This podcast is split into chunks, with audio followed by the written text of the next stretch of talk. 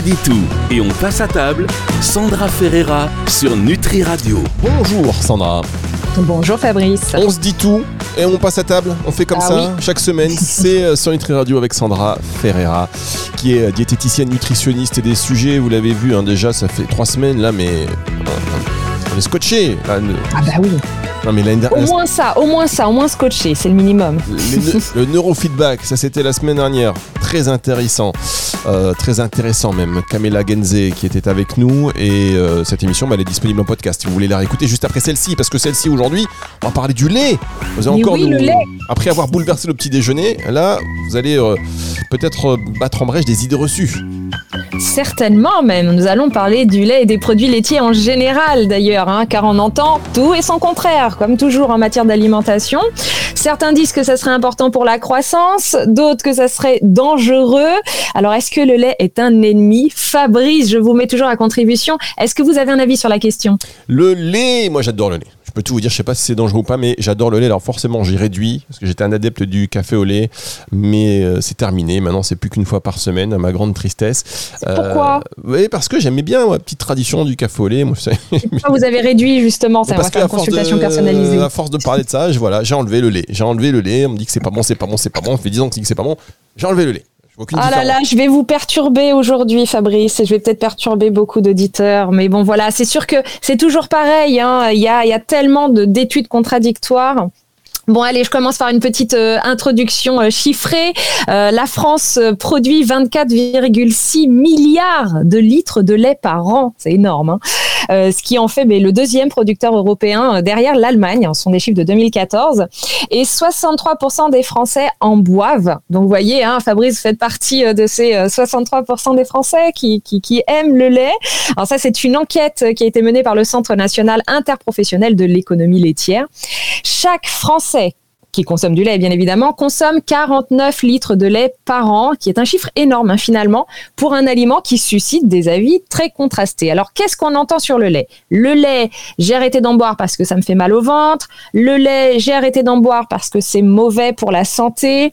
Euh, D'autres disent, bah, moi, je- j'en bois parce que de toute manière, on m'a dit que c'était bon pour la croissance. Bref, on va entendre tout et son contraire, comme je le disais, euh, à propos du lait. Alors, est-ce que le lait est devenu un ennemi de notre quotidien? Ce qu'il faut comprendre déjà dans une première mesure, c'est que le lait, je vais parler de choses très basiques hein, pour commencer, est un aliment que nous consommons depuis notre plus jeune âge. Il est riche en ce fameux calcium euh, dont on entend parler tout le temps, en protéines, en vitamines. Et comme je le disais, euh, malgré tout ça, il fait euh, l'objet de nombreuses controverses. Ça va être un sujet qui divise, qui divise mais énormément les professionnels de la nutrition. C'est même devenu un sujet de polémique. Hein. Euh, Si un jour vous m'invitez avec quelqu'un qui n'est pas du même avis que moi, ça peut partir très vite. Ah, c'est bien ça. Parce que oui, ah, on pourrait peut-être penser à faire ça un jour. Ah c'est- oui. c'est- pourquoi pas On se dit tout, mais on passe peut-être pas à table après. hein, ça c'est autre chose. Donc moi aujourd'hui, je prends le parti de dire que non. Étant donné les connaissances scientifiques actuelles, le, lait n'est pas dangereux pour la santé. Vous allez voir qu'il va y avoir quelques petites exceptions. Euh, les arguments vraiment avancés euh, contre la consommation de lait ne reposent, à mon sens, encore une fois, je n'engage que ma parole, sur aucun support scientifique réel. C'est toujours pareil, les études parfois sont un petit peu biaisées, alors que près de 139, euh, j'en ai retrouvé 139, oui c'est ça, 139 publications scientifiques concluent à l'effet bénéfique du lait sur les os entre autres. Donc l'enjeu de ce débat, pour moi, il est vraiment idéologique plus que scientifique, mais voilà, ça n'engage encore que moi. Oh, petite Euh, émission voilà. comme ça, polémique. Si vous, euh, vous êtes, en plus, je peux vous dire que sur Radio, il y a quand même beaucoup d'amateurs de, de santé, même beaucoup de professionnels. Si vous, êtes tout, si vous écoutez, si vous n'êtes pas d'accord avec Sandra, venez intervenir. Euh, venez, oui, intervenez sur antenne, pardon. Venez, on en parle, on en discute.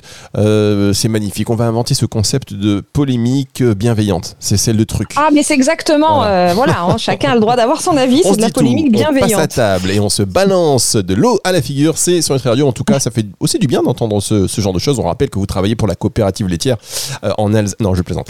On- Attention à ce que vous dites. Non, effectivement, je ne travaille pour personne, que pour je moi. plaisante. On marque une toute petite pause et on se retrouve dans un instant pour euh, la suite de cette émission. On se dit tout et on passe à table. Sandra Ferreira sur Nutri Radio. Sandra Ferreira. On se dit tout, on passe à table et Sandra qui a décidé aujourd'hui de mettre sa robe d'avocate pour plaider visiblement Mm. en faveur du lait. Parce que c'est vrai que le lait, depuis ces dernières années, il en prend plein la tronche. Et moi qui aime boire du lait, qui ai réduit ma consommation, je vous écoute attentivement. Et les auditeurs comme moi, bah, ils vous écoutent. Et puis ceux qui sont un peu plus euh, partagés, voire euh, anti-lait ou qui ont déjà tout arrêté, vont se dire bah, qu'est-ce qu'elle va nous sortir celle-là? Votre oui, c'est exactement réputation. euh, ce qui va se passer, mais j'assume, j'assume. Et justement, laissons une fenêtre de débat bienveillant. euh, C'est avec plaisir euh, euh, que j'aime débattre de, de choses de ce type-là. Alors, vous avez dit que c'était-. Vous avez dit que c'était plutôt un, un débat euh, voilà, qui est plus euh, idéologique plutôt que scientifique en fait. hein. pour moi, tout du moins, de ce que ce que j'ai moi à ma disposition. Alors oui, il y a plein d'études hein, euh, qui vont euh, démontrer que le lait euh, est néfaste, euh, mais qui sont des études, euh, à mon sens, euh, pas assez poussées. Bon, il y en a des, des biens, mais il y en a beaucoup beaucoup plus en faveur euh, du lait. Donc bon, euh, peut-être que je redirais, euh, je dirais autre chose dans dix ans. On, on verra ça si si on fait toujours, euh, on se dit oui, on passe à table dans dix ans, hein, euh, Fabrice, on verra. Peut-être que je changerai d'avis. Mais en tout cas, ça fait 20 ans que je fais ce métier et euh, je suis toujours pour euh, la consommation de lait, ou en tout cas pas contre, tout du moins. Euh, je rappelle que le PNNS, qui est le Programme national nutrition santé, euh, préconise toujours la consommation de produits laitiers hein, pour ingérer les fameux 900 mg de calcium par jour, qui vont varier en fonction euh, euh, qu'on soit un homme, une femme, un enfant, une personne âgée, mais voilà, je donne une moyenne. Euh, alors que le lait, voilà, en, est riche, donc c'est plutôt bien. On rappelle que le calcium permet de maintenir, on va dire, un certain niveau de d'ossature de calcium dans nos dans nos os. Donc le lait va favoriser la croissance des jeunes et ralentir le vieillissement des os des moins jeunes.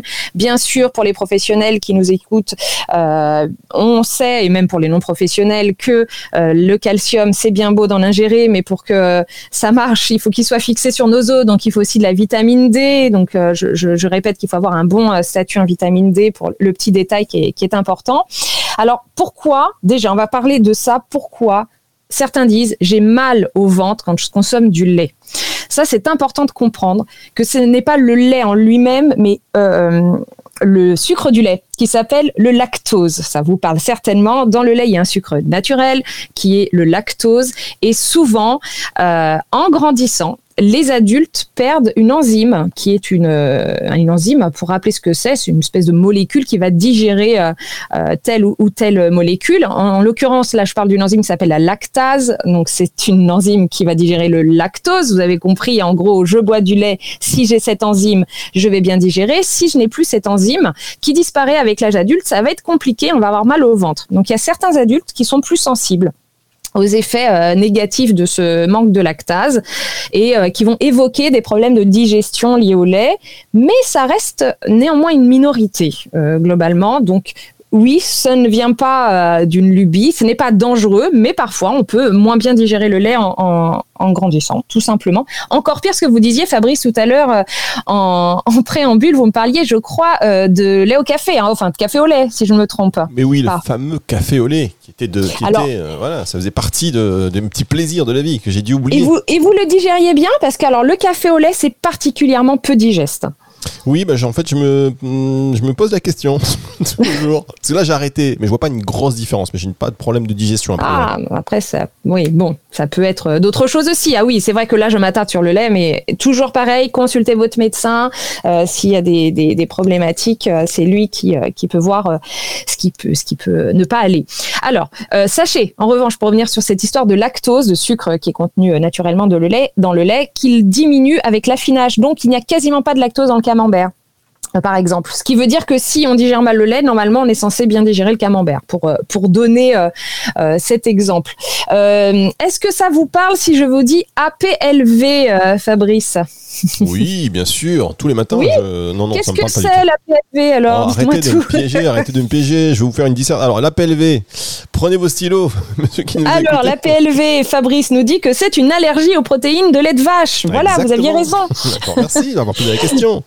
Ben voilà. Non, c'est important de parler de l'APLV qui est donc cette fameuse allergie, mais là aux protéines de lait de vache. Donc là, c'est un- une autre problématique. Là où j'en viens, c'est que le lait n'est pas dangereux, sauf si on a certaines pathologies. Donc euh, là, oui, si on digère pas bien à cause de la lactase qui nous manque. Oui, si on a une, une allergie aux protéines de lait de vache qui concerne 1,8, alors attendez mes chiffres, 1,8 à 7,5% des enfants avant un an. Euh, bon, ça dépend des pays hein, et des modalités de diagnostic, mais on a, on a ces chiffres-là, c'est pour ça que l'écart est assez grand. Et euh, la PLV, hein, donc je rappelle l'allergie aux protéines de lait de vache, débute habituellement avant l'âge de 6 mois et ça disparaît spontanément chez 80% des nourrissons touchés vers l'âge de 1 à 2 ans. Donc en général, ça se passe assez bien. Si votre enfant a des problèmes euh, d'allergie aux protéines de lait de vache, soyez rassurés, ça devrait euh, partir avec le temps. C'est sûr, ça fait euh, quand même quelques mois à tenir avec ça, mais maintenant il existe euh, plein d'alternatives, heureusement, euh, pour ne pas avoir ce type de problème. Alors, en revanche, oui, dites-moi. Oui, dire, on va marquer une dernière pause parce qu'il y a plein de questions. Vous savez, on entend le lait cancérigène, le lait pas bon pour la prostate, eh le lait est plein bon. Là, il y a vraiment aussi des, choses qui se disent et qui circulent. Est-ce que c'est avéré? Vous allez nous dire ce que vous en pensez. Ce sera dans un tout petit instant pour la suite de cette émission sur Nutri Radio. On se dit tout et on passe à table. Sandra Ferreira sur Nutri Radio. Sandra Ferreira, c'est assez classe comme nom, Ferreira, voyez Oui, moi je trouve aussi. Hein. Euh, c'est une petite connotation du Sud quand même. Hein mais oui, mais voilà, Ferreira. Imagine. Euh, en tout cas, bon, bref, je sais pas pourquoi je dis ça, parce que je compare avec mon nom. Et je vous dis des fois, j'aurais bien changé mon nom contre Ferreira.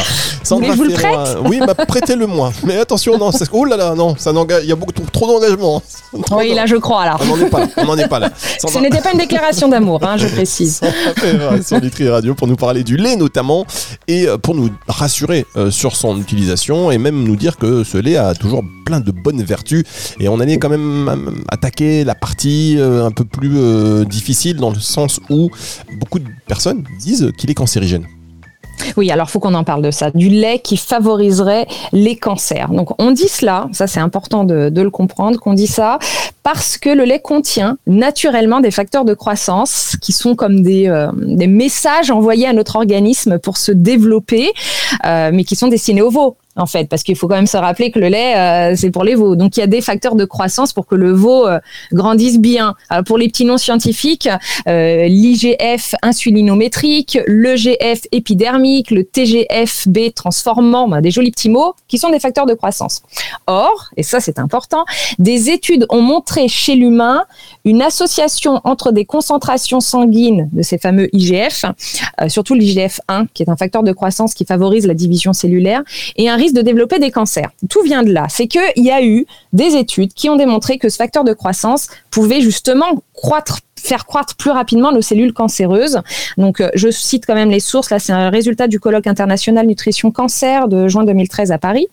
Et surtout le cancer de la prostate. Et ça, augmenterait la probabilité de 12% d'avoir des cancers de la prostate. Et là, c'est une étude européenne épique, European Prospective Investigation into Cancer and Nutrition de 2013, excusez-moi pour mon superbe accent anglais. Euh, et donc, euh, ça développerait plus facilement les cancers de la prostate. Cela dit, on peut nuancer aussi avec l'analyse de l'étude américaine Women Health Initiative qui a montré en fait que le lait réduirait le cancer, le risque de cancer colorectal d'environ 22% et qui n'aurait pas d'impact sur le cancer du sein. Bref, tout ça pour dire quoi? Pour dire que oui, il y a des études qui montrent que ça pourrait parfois euh, favoriser certains cancers comme celui de la prostate, mais pas tous. Donc il faut pas non plus avoir peur de tout parce qu'à ce rythme-là, finalement, tous les aliments vont être à risque. Donc c'est surtout euh, là où je veux en venir. Mais c'est vrai qu'on a entendu parler de ça et ce n'est pas totalement faux. Euh, autre chose par rapport à l'endométriose. Vous connaissez euh, peut-être euh, cette problématique d'endométriose dont on parle souvent. On pourra même d'ailleurs peut-être aborder ça euh, lors d'une émission de l'alimentation et l'endométriose. Ça pourrait être très intéressant. Il faut savoir qu'il a été démontré que les femmes qui consomment des fromages pouvaient avoir un risque réduit d'endométriose et euh, que les femmes à risque accru d'endométriose consommaient peu ou pas de produits laitiers justement. Et on se pose la question, on est encore un petit peu dans du conditionnel, hein, euh, on se pose la question justement du bénéfice des produits laitiers euh, dans l'endométriose. donc voilà, il y a, y a, toutes ces choses-là qui, qui, peuvent jouer. Il y a également, est-ce qu'on l'aborde aussi, la galactosémie qui est qui est très particulière.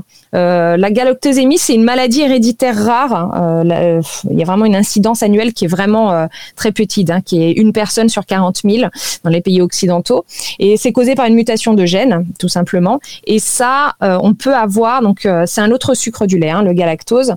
on peut avoir des problèmes, on le voit souvent chez le bébé, des symptômes précoces comme des vomissements, de la jaunisse, la diarrhée, de la croissance anormale. Encore une fois, vous, en tant que parent, ne faites pas votre diagnostic tout seul, allez voir un médecin, mais sachez qu'il existe euh, des, choses comme ça. Et c'est pas forcément parce que le lait est toxique. C'est peut-être tout simplement parce que euh, y a un problème euh, ou de lactase ou de galactosémie, voilà. Mais au niveau des cancers, on est assez partagé. Alors, j'irai pas à dire que le lait est un ennemi. En fait, c'est là où je veux en venir, Fabrice. C'est que pour moi, ce n'est pas un ennemi euh, au sens où il peut aussi faire du bien euh, à l'organisme. Euh, il n'y a pas de souci. D'ailleurs, petite parenthèse, attention, beurre, margarine, crème fraîche font partie des matières grasses. On les considère pas comme produits laitiers, même si c'est issu des produits laitiers, on les considère pas comme tels. Est-ce que vous êtes rassuré, Fabrice, euh, sur l'histoire du cancer ou pas trop Pas trop. non, enfin, j'ai bah bien compris que ça, bah, ça pouvait je m'adresse à vous parce que vous êtes un homme et vous avez une prostate, si tout va bien. donc euh. jusque-là, jusque là, ça va, mais vous avez raison. Et euh, à mon grand âge, il faut, il, faut contrôler tout ça et diminuer les risques. Ceci étant, pour le cancer colorectal, a priori, ce serait bon. Donc, bon, comme il faut, il faut toujours se rapprocher de son médecin, de, de, des professionnels de santé pour en savoir plus et pas diaboliser. Peut-être, comme vous l'avez dit, c'est la dose qui fait D'ailleurs, on dit hein, c'est la dose qui fait le poison. Euh, souvent, juste, qu'est-ce que vous préconiseriez euh, en alternative pour les personnes qui sont intolérantes au lactose? Eh bien oui, c'est ça qu'il faut il faut rappeler, c'est que euh, on peut remplacer heureusement donc déjà par des laits. Alors si c'est de l'intolérance au lactose, il existe des laits délactosés, donc en gros des laits sans lactose, hein, une marque très connue qui vient en tête de tout le monde là, je crois. Voilà, il existe des laits où il n'y a pas de lactose, donc qu'on digère beaucoup mieux. Euh, si on ne veut pas du tout consommer de lait animal, on peut aller sur ce qu'on appelle les jus végétaux. On appelle plus ça des laits végétaux parce que euh, effectivement, euh, ce ne sont pas des, laits, ça ne sort pas de l'animal, donc on appelle ça des jus végétaux. Le fameux jus de soja ou il y, a, toutes les variantes, hein, la noisette, à l'amande, etc. Vérifiez une chose, c'est important, c'est que lorsque vous achetez des jus végétaux, ils soient enrichis en calcium parce que c'est trop dommage de faire l'impasse là-dessus. Encore une fois, il faut avoir aussi de la vitamine D dans son alimentation. La vitamine D, on la retrouve surtout dans les matières grasses, surtout le beurre entre autres, hein. mais on l'a aussi grâce au petit euh, soleil que nous avons. Euh, lorsque on va, ça c'est important de le comprendre, que la vitamine D, elle n'est pas apportée que par l'alimentation. Elle est apportée aussi par les rayons UV du soleil. Si on s'expose, attention, je vais mettre des guillemets à exposer, si on s'expose 10 minutes à peu près euh, les avant-bras euh, au soleil, notre corps fabrique cette vitamine D qui permettra de fixer le calcium dans notre corps. Alors, je mets entre guillemets le s'exposer, hein, parce que le but n'étant pas euh, d'avoir un cancer de la peau derrière, hein, mais en gros, c'est d'être dehors, les bras un peu à l'air 10 minutes. Donc ça, c'est important. Et Qu'est-ce qui contient du calcium dans l'alimentation? Eh bien, il faut savoir que les légumes contiennent beaucoup de calcium. Et ça, on n'y pense pas toujours. Donc, mangez des légumes si vous n'êtes pas trop euh, laitage. Mangez euh, des oléagineux comme les amandes. Les amandes contiennent beaucoup de calcium.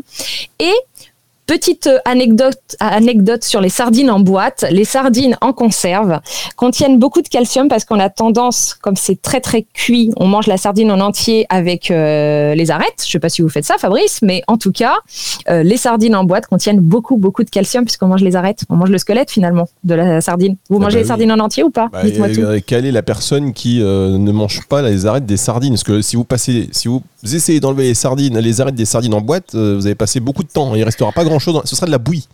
On est bien d'accord, mais je peux vous assurer, avec mon expérience, que 80% de mes patients euh, ne mangent pas les arêtes des, des, sardines en conserve. Donc peut-être que dans le sud c'est différent, mais ici, en région parisienne, ah oui, ils sont frileux. D'accord, ok. Et vous, est-ce que vous mangez les arêtes des sardines? Moi, oui, oui, oui. Ah, Moi, je mange tout. Je ça presque la tête aussi. la tête. Bah oui, voilà, c'est bon. En tout cas, c'est bon à savoir. Merci beaucoup. Et Vous avez juste une dernière question parce que ça, c'est une question qui, qui, me, qui, qui- qui- qui me chiffonne. Vous voyez, vous avez parlé du fromage. Donc, il faut manger du fromage. Et vous l'avez dit, alors, je suis pas une femme, mais vous avez dit, a priori, pour l'endométriose, c'est pas mal. Euh, parlons de la mimolette. Parce que moi, je voudrais qu'on parle de la mimolette. Vous savez ce que c'est la mimolette? Oui, mais pourquoi? Pourquoi cette question sur la mimolette particulièrement? Dites-moi tout. C'était pas du tout prévu. Mais la mimolette, c'est ce fromage orange que j'adore, mais j'en mange plus depuis des années parce qu'encore une fois, comme le lait, j'ai entendu beaucoup de choses qui disaient que non, la mimolette, c'était pas bon, pas bon pour la santé. Enfin, est-ce que vous, vous avez entendu parler des choses comme ça? Eh bien non. Alors je vais pas inventer de réponse quand je n'en ai pas. Ça ne me dit rien du tout de problématique autour de la mimolette, mais je vous promets de me renseigner et de vous dire ce qu'il en est à une prochaine euh, émission. Mais oui, parce qu'à un moment donné, ce fromage, il a été interdit aux États-Unis. Il y a eu des suspicions de je sais plus quoi. Alors moi, ma mémoire, euh, mais étant celle de Dory dans Nemo, je m'en souviens Ah bah. plus. Mais en tous les cas, ça m'est resté et je voilà. Donc euh, Eh bien, promis Fabrice, pour vous et les auditeurs, je me renseigne sur cette histoire de mimolette et je regarde si c'était une fake news ou, ou pas. Et je vous dis ce qu'il en est. On se dit tout, on passe à table avec un petit verre de lait et de la mimolette. C'est le titre de l'émission pour la semaine prochaine. Si vous voulez euh, retrouver cette émission dans son intégralité, euh, à partir de dimanche 18h, elle sera disponible en podcast, bien évidemment. Je vous dis au revoir, Sandra, et à la semaine Au prochaine. revoir Fabrice, à la semaine prochaine. Le retour de la musique tout de suite sur Nutri Radio. On se dit tout et on passe à table. Sandra Ferreira sur Nutri Radio.